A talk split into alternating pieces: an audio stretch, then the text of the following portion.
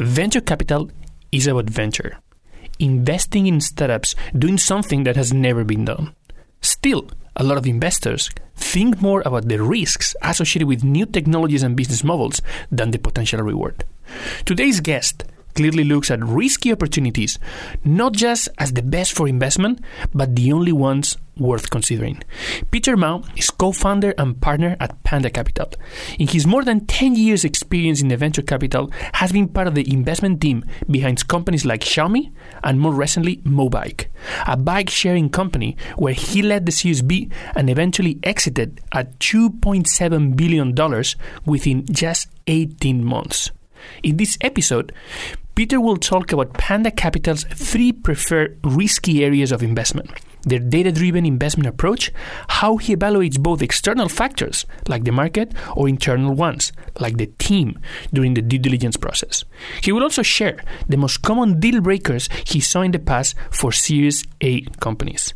This is Oscar Ramos, your host for today. Let's learn about how an experienced Chinese VC makes investment decisions.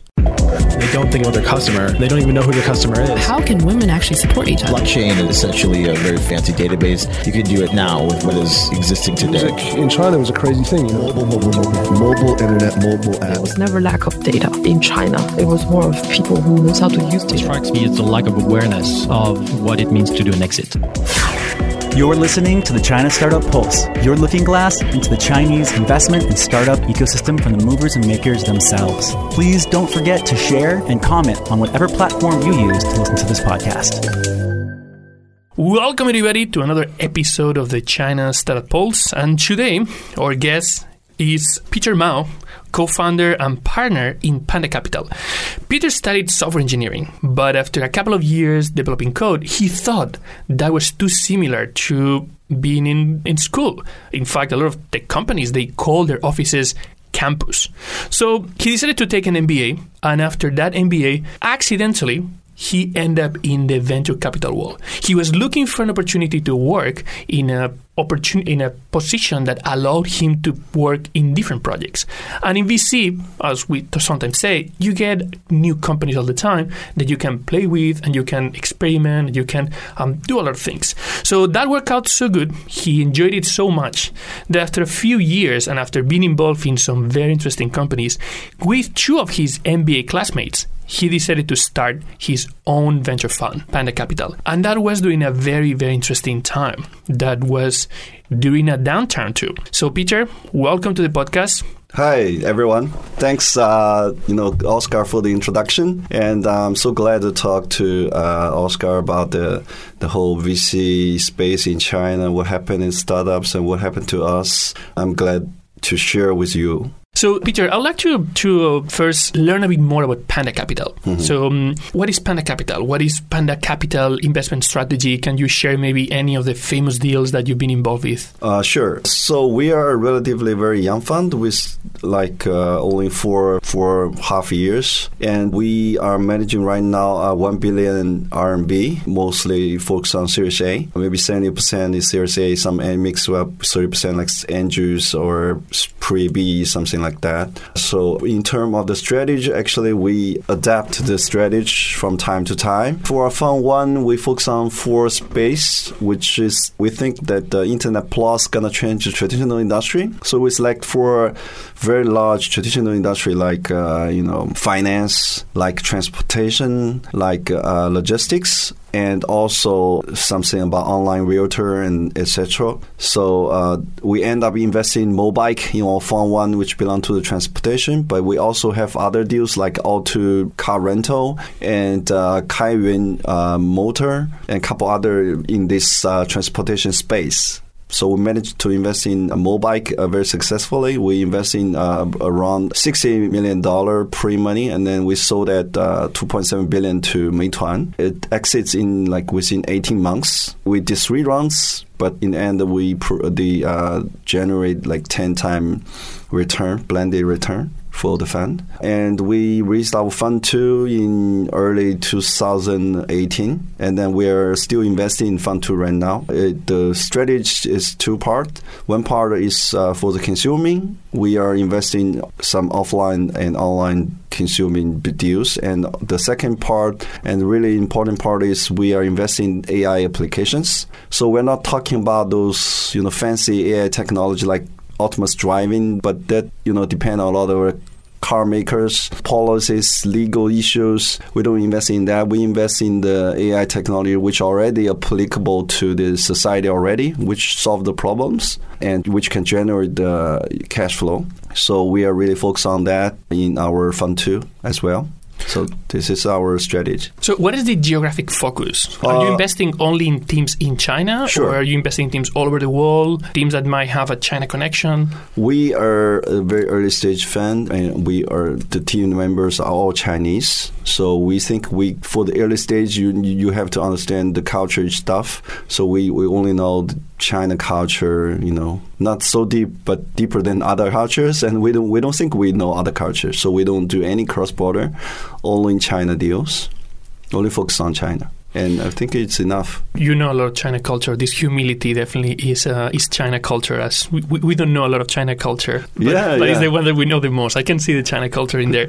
Yeah. So, uh, Peter, today everybody's talking about the fact that uh, well, uh, the situation globally is not very good. Sure. and uh, and there's a lot of uh, there's a lot of different um, voices um, saying okay, the venture capital industry is gonna like slow down dramatically and giving advice to entrepreneurs on how to do it. What is your opinion about your take right now on how to react in a, in a downturn? Because you launched a fund mm-hmm. i- i- previously in during a downturn too. Sure, sure. You know, in Chinese, we call this crisis Wei Ji, which Wei is actually dangerous and Ji is opportunity. So it's like a yin yang. It's everything has two sides. So this is, you know, not good right now, but this is also opportunities because first, they clean up all those companies who, you know, only rely on VC's money to live it's quite unhealthy. But previously, this company can still survive. They can still manage to got the money. But right now, maybe those uh, bubble will go away because the VC investor they think differently right now. They want to focus on the companies who can generate cash flow, not relying only on VC's money. So those unhealthy company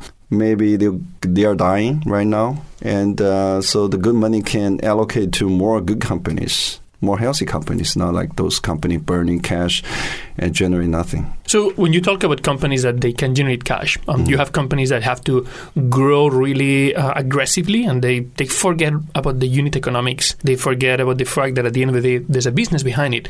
But there's also companies, particularly in the deep tech space, where it's not that they cannot generate business. It's just that the kind of milestones that they have to reach are going to be very critical until they're able to have a product that i- that can go to market. And, and those companies might need like significant funding to reach this this level of, of being ready for market. So it's right now a bad timing. It's good timing for the companies that can generate healthy cash flows, but it's bad timing for deep tech. Uh, not necessarily. I think deep tech company they can do fundraising from other places, not only VCs. They can raise a fund from government. They can raise a fund from, you know, strategic investors, not only VCs. Because we understand that deep tech took a long time, right? Everybody understand that, and they are investing for the IP, for the technology, not necessarily for the cash flow, for you know the exits. Like financial investors, we think only in, in financially, right? Only focus on the returns. So we, we actually don't do the uh, like lab technology, like because our fund cycle is like 10 years. Maybe it's not enough for those deep tech companies. And we're not so familiar with those strategy investors. So we don't know how to exit those companies, how to sell them to, to the buyers. So we are not focused on this, but for the deep tech companies, I hope they can get the funding from uh, other places, not only VC, because I, I would say like most of the VCs uh, right now are skeptical about those tech companies. It will be a bad time for them, but I think those funders who are really good, they can manage through this. This is also, I think, it's like screaming, right? Uh, those funders who really scared about this crisis will die faster, and those who are stronger, who manage to tell the good story, who can get the investor, who can, you know, put the team together, keep the team, they survive, and those companies are better. And maybe right now it's a good opportunity for the investors to got those better companies at a very reasonable price, right? Because the bubble go away and it's good thing. So, do you think this is a time to double down in certain industries and certain sectors and, and try to uh, work, find those companies that will, as you said, like will use the, the opportunity that crisis represent? Sure, I think it's a good thing because also they kill their like uh, you know competitors. Those competitors are not necessarily really good, but they sometimes they raise some stupid money and then they increase the salary and you know, it's not good to the industry. They increase the average salary and then which increase the cost of the good companies. So after those people die and things become better. It's uh, much easier to hire people and much easier to keep people and uh, less competition and it's better for this. Yeah. I mean, definitely survivor. right now, Yeah. like one, one of the main concerns um, at a macro level is the right the unemployment rates, where some companies they have to let go employees, Yeah, but there are also companies growing that space that are looking for, for that talent. Um. Then they- they're also having the, the challenge. Okay, how can I find people? How can I interview people? How can I recruit and evaluate uh, them? So, and this is one example of an opportunity that is not Sure. is suddenly everybody will be more open to try certain types of uh, of tools. So, what areas do you think right now can potentially thrill in this situation? What industries you think could potentially take advantage of the current situation?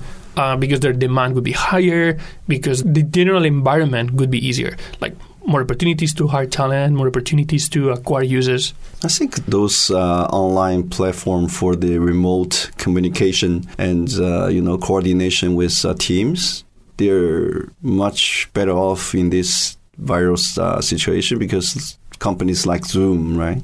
Everybody didn't know this company, and right now everyone knows Zoom. And uh, for Ding Ding, they never imagined they can enter the education space because no one liked them. And the experience of uh, user experience of Ding Ding for education is like really bad. Students never like this. But uh, during the virus, everybody, uh, even the students, uh, they are on Ding Ding. So right now for Ding Ding, it's a very big opportunity. They are So Ding, to- Ding Ding is a is a productivity app solution by owned by Alibaba. Yes. launched by, by Alibaba. Yes. Originally designed for teams to work. Yes. That that was applied to the education because suddenly here, um, like overnight.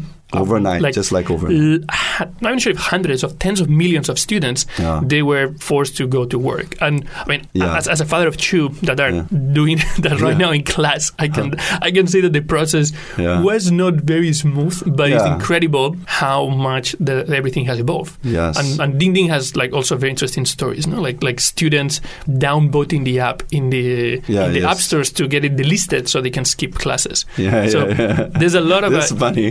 there's a lot of interesting things that happen with um, within this um, this situation. One of the things that uh, that I really like to talk about your case is you're obviously right now the Mm. attitude that you have to investments is really looking into into the venture. In, in Europe, when when we talk about venture capital, Mm-hmm. the most of the languages, uh, local languages, will use uh, the direct translation will actually be more risk capital because they think okay we're taking risk we're Mm-hmm. Yeah. taking a risk Yeah. and in this case you're really looking into the venture in the opportunity and some of the deals that you that you work on they kind of reflect that they kind of Mm-hmm. reflect that you're looking for specific areas where there is a risk but of course if you manage that risk there's an opportunity and, Sure. and I would like to learn in your case when you look at those risks obviously you don't want to go blind into an area so Mm-hmm. Yeah. you have a, a theory there so what are your thoughts regarding these areas that are a bit sometimes risky opportunities for investment in those areas and, and how do you evaluate risk Yeah, for venture capitalists, actually, we impress the risk, right? Sometimes,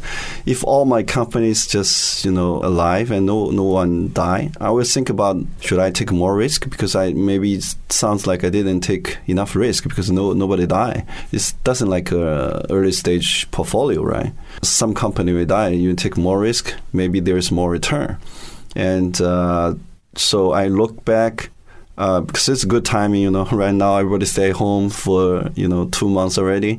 Uh, I did a lot of research and uh, think back about the last ten years, what I did and which company is good, which is not.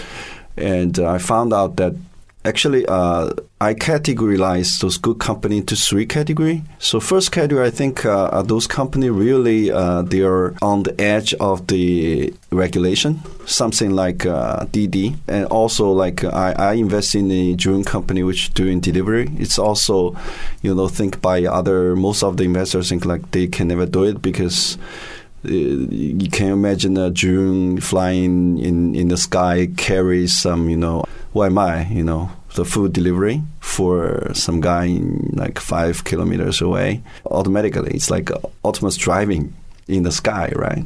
People are, you know, skeptical about that, so no nobody want to invest in those kind of deals. I still remember, like uh, back the, my time in Qiming, uh, we had a discussion about DD. At that time, the valuation was only eighty-five million dollar, and we already know uh, Tencent got come in as an investor and everybody's discussing is discussion is focused on the policy and everybody think oh this is definitely illegal and and similar thing happened in Singapore before because uh, people add more money for getting the car in the rush hour and and, and in the end uh, the, the, everybody uh, is that every driver is winning there for people to add more money and then accept uh, the orders.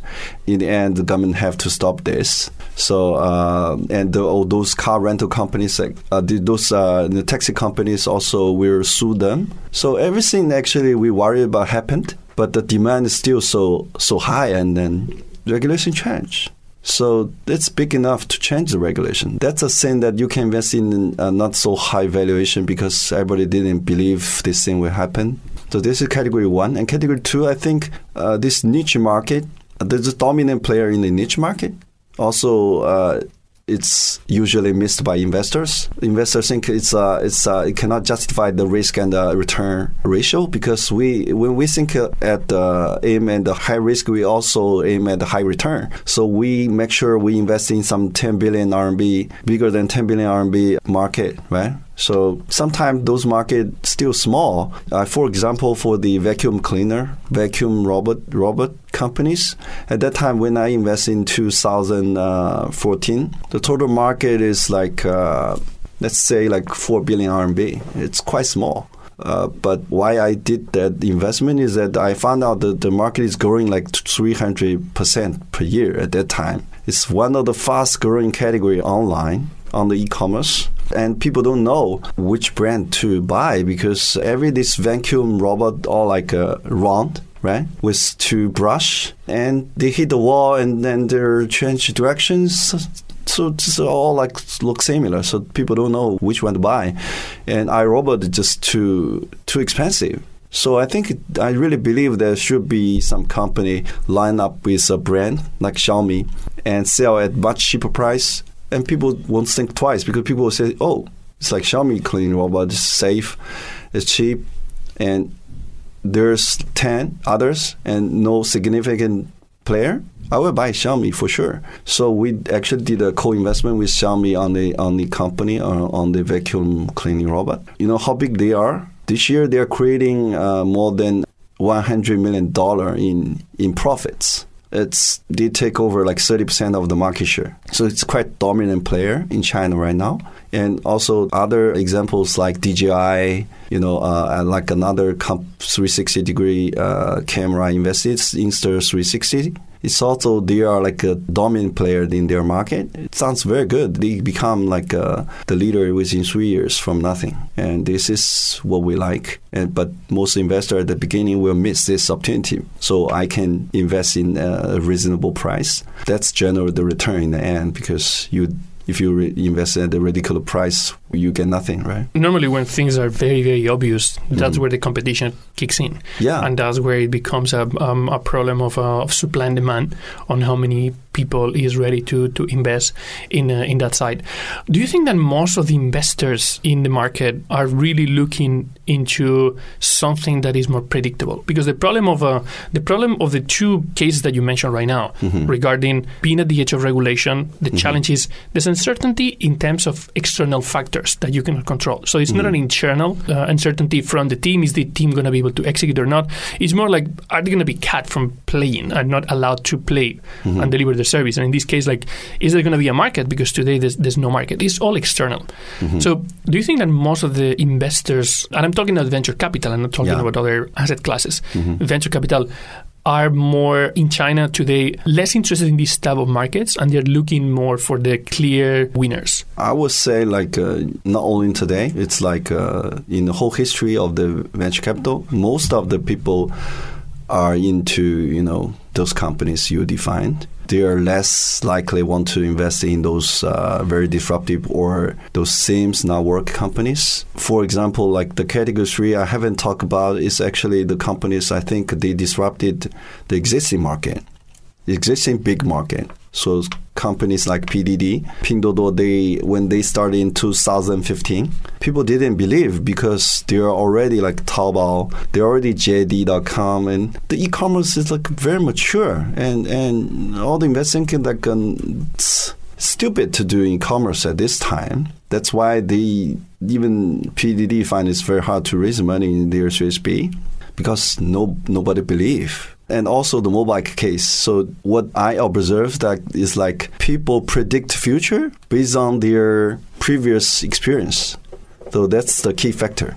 And then they have those legacy uh, thinking and then they don't even want to do the due diligence. They already have their opinion, so they don't want to do the in-depth due diligence find out why this company trying to do e-commerce right now. What kind of uh, users they are targeting? But actually, the PDD is targeting this uh, 400 million people because they find out there's 900 million people who have WeChat, but there's only like 500 million people who buy on e-commerce. So where is these 400 million people? They have WeChat, but they never buy online. So they're trying to sell to them through WeChat, acquire their traffic through WeChat and sell to them. But what kind of things you can sell to them? So they started with really cheap stuff and group buying. When you more people buying, even cheaper. And it really hit their button, and then every, these 400 million people start to buy, and that's why they they listed in within three years from zero to like uh, 30, 30, 30 billion dollar. It's like crazy. Probably uh, no one in history can compare to them like this quick. This did in like three years. So when you're looking in these, all of these three categories, they all have the same pattern. Yeah. They're all market opportunities. Mm-hmm. So you have like the this external side. When you have to evaluate the risk in this case, like three of them, there's mm-hmm. obviously a, a risk. It's like, okay, Yes. regulation can cut you from playing. This market is too small and you cannot scale the business in the space. Sure. Or the dominant players already, mm-hmm. you have to fight against a giant and you are basically like a like a small player. How do you evaluate the opportunity? I mean, how do you when you have to assess the risk in the case of, uh, for example, of regulation? How will you try to evaluate a probability of that risk to become real? Actually, it's uh, it partly based on the data. It's like a quantitative analysis, and partly it's like qualitative. Uh, so I would recommend a framework of this, uh, you know, this uh, Harvard professor who recently died. Uh, he read the book, uh, The Innovator's Dilemma. So his framework that the innovation should be on one side, it can really change the to a low price, and for those people who previously don't buy this, to buy this. So this is like what PDD did. So those people previously don't, shop online because it's not cheap enough.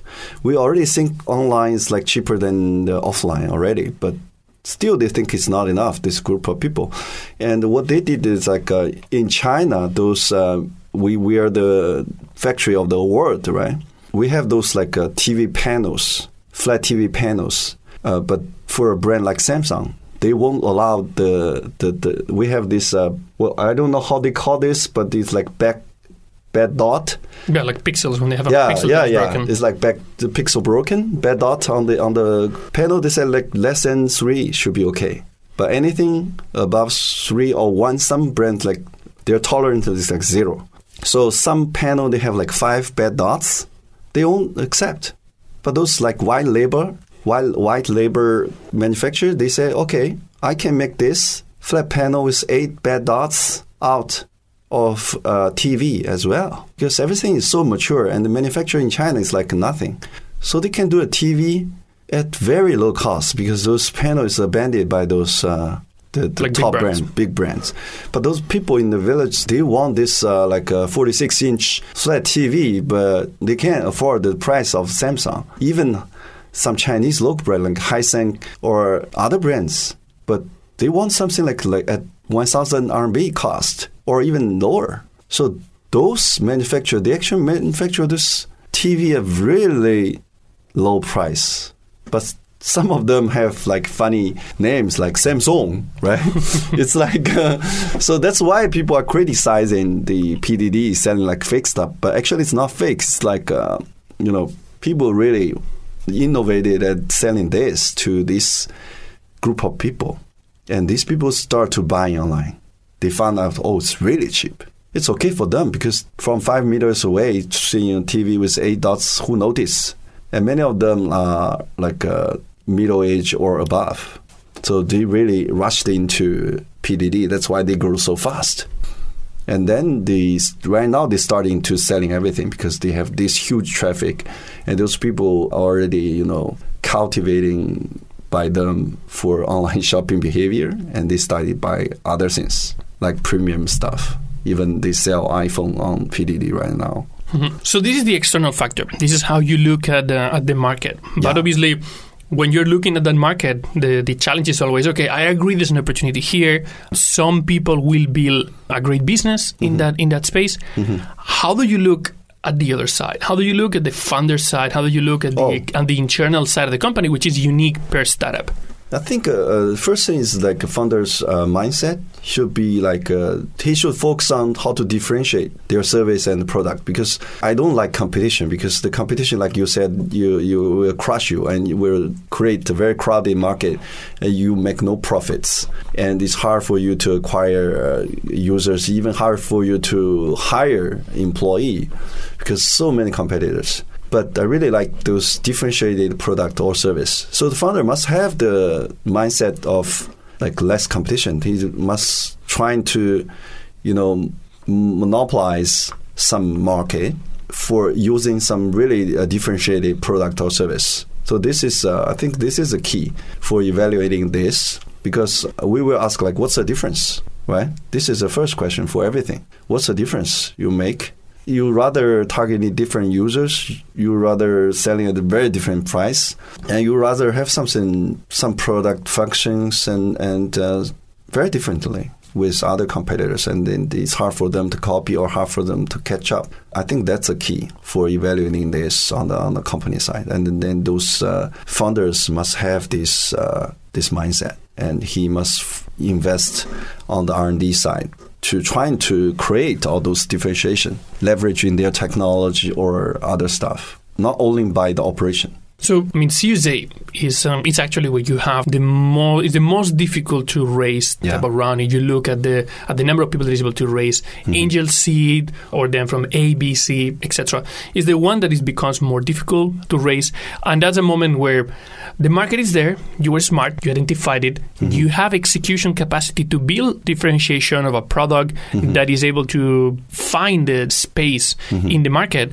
But that's also the moment where, in a lot of cases, you're also looking for execution beyond that. So when you're looking for execution in terms of uh, of um, business metrics, what type of business metrics are you looking at? Are you looking more at operational metrics? Are you looking at revenue? Is it a combination of both? How do you evaluate that? I think that's uh, also a estimation or prediction into the future about their cash flow from the operation, right? So we actually, on the first time, we've very much focused on the founder because how he viewed this whole thing, how he trying to differentiate, what's his insight about this market. This is very very important, which link up to the revenue flow from those operations. And second thing is like we are pretty much focused on the demand. We did a lot of due diligence as a user or on their users to see why users pick them. You know, what's the difference? What kind of value do they provide which is different from the competitors? And we can predict that into the future cash flow because we know already know the users and we have this profile of those users. And we can go out and infuse those people. And also the third thing is like uh, the management. So we were trying to see how the founders align his vision on this industry with all his co-founders, his uh, uh you know C-level management.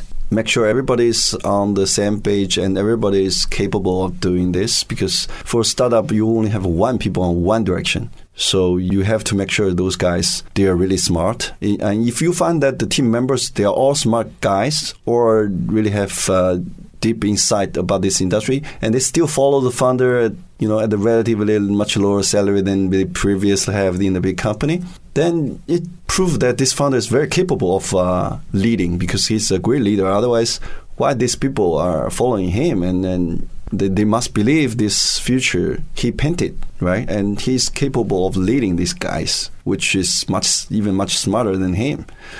Uh, that's a good sign too. So we we normally look at all this and uh, come to some conclusion. So I really like what you mentioned about the alignment. Yeah. That definitely is something that you see as a challenge in, in lots of companies. Yeah. So when you're doing due diligence and you're evaluating a company, it, regarding the internal aspects, Mm-hmm. will you say that is the one of the most common reasons for you to identify a team as or a company as not good investment? What is the deal breaker? What is the most common Oh. deal breaker in Series A companies?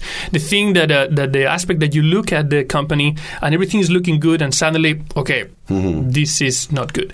What is the most common reason? Oh, there are a lot of these deal breakers because for CSA there's no formula like how companies succeed. But we will see some common. I think you guys maybe see more because you guys are even earlier.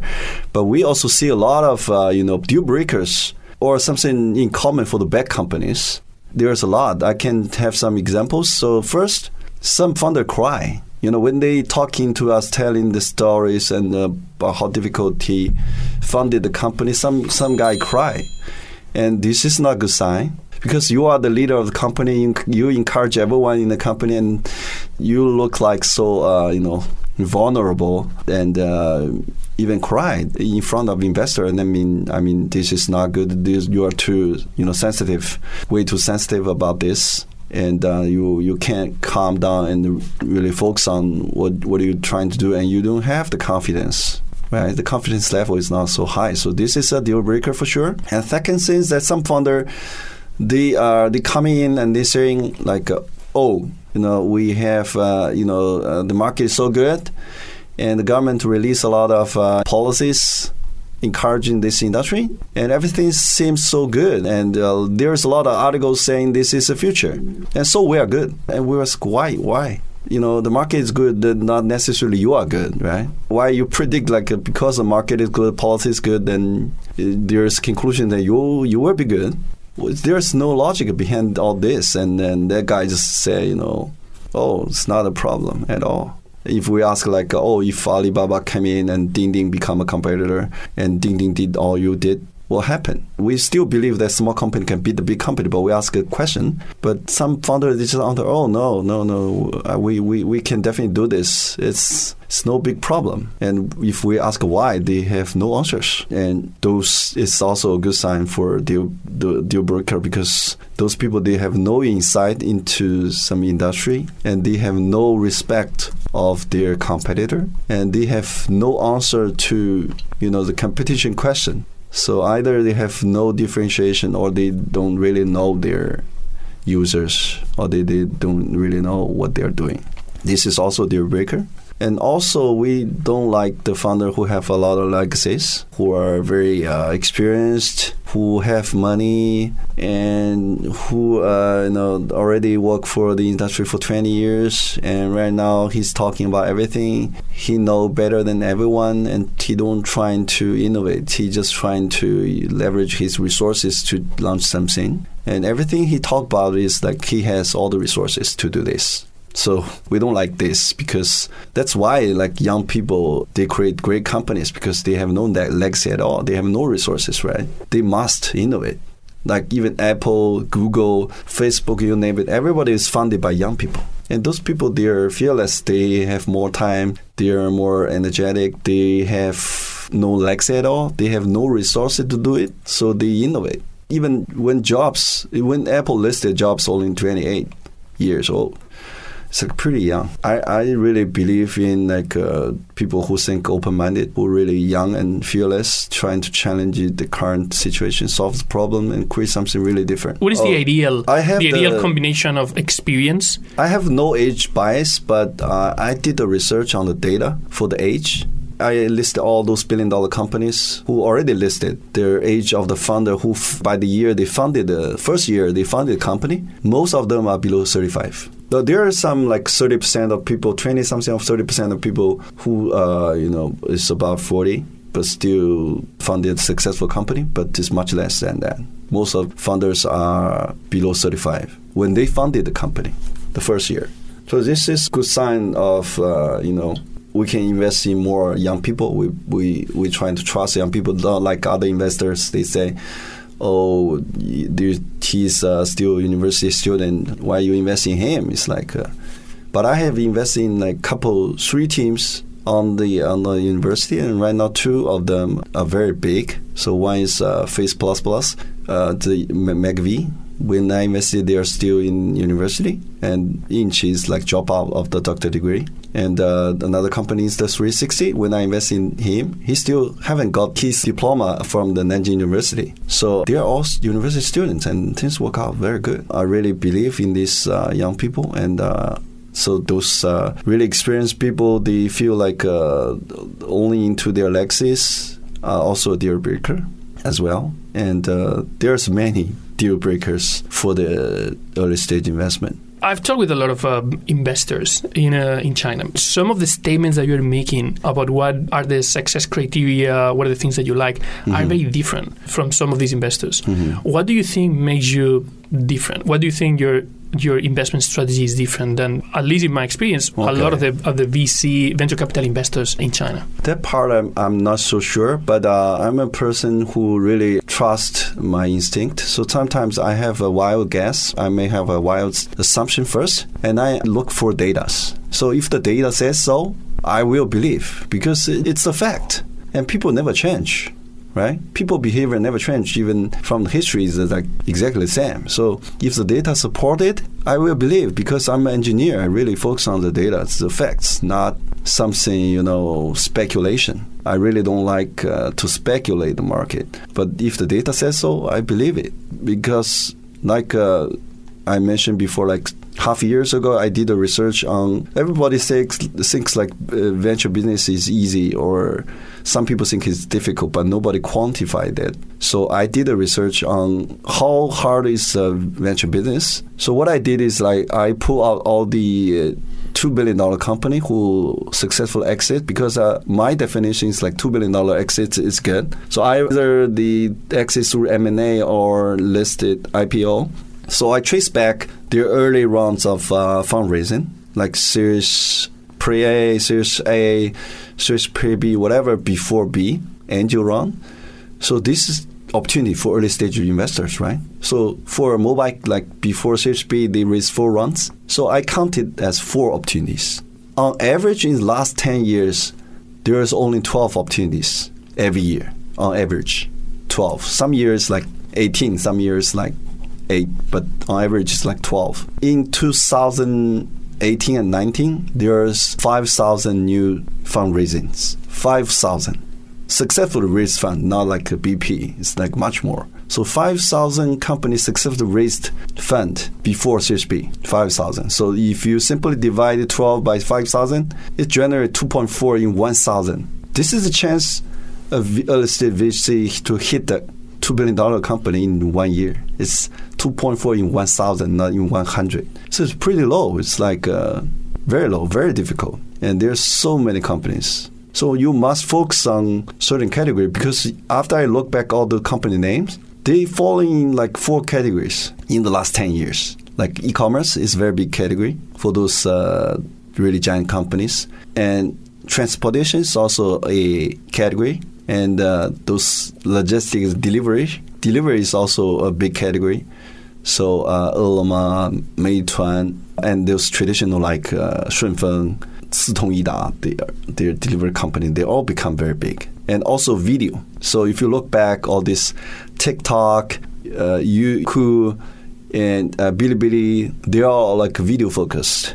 So those company they're actually quite concentrated on this four category. And if you have this like 10 years ago and you only focus on the deal on this four category, you are much better off. Uh, you will create much bigger odds than other investor, right? So that's what I'm thinking for the next 10 years. What should we do? The first thing is trying to focus on several category, not all the category, right? The second thing is like we know the odds and how can we increase the odds and how can we beat other investors. That's the key because right now there's many VCs around and many money around, a lot of monies. And uh, as VC, we also trying to differentiate. Otherwise, we cannot stand out.